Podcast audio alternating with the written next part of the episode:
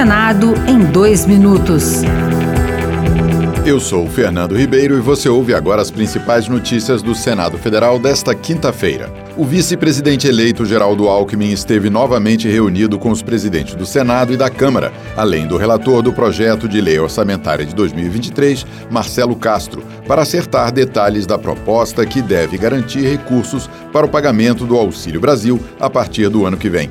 Castro adiantou que o texto já está pronto e que a ideia é garantir na PEC um auxílio permanente aos brasileiros mais pobres fora do teto de gastos, mas que a proposta não será um cheque em branco ao novo governo. Na hora que abre o espaço de 105 bilhões, aí se poderia pensar: ah, mas o governo pode fazer o que quiser com esses 105 bilhões. Nada disso. O governo vai especificar item por item onde é que será gasto cada centavo desses 105 bilhões de reais.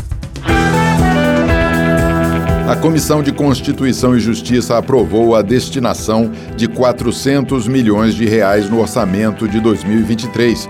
O foco das emendas será a segurança pública, o combate às drogas e a defesa do consumidor, segundo o relator senador Messias de Jesus, do Republicanos de Roraima. Selecionamos como critério primordial programações orçamentárias com bom número de indicações pelos parlamentares, alinhadas às prioridades das políticas públicas a cargo dos órgãos afins às competências desta comissão.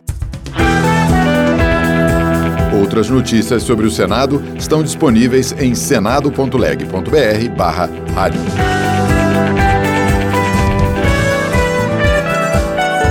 Senado em dois minutos.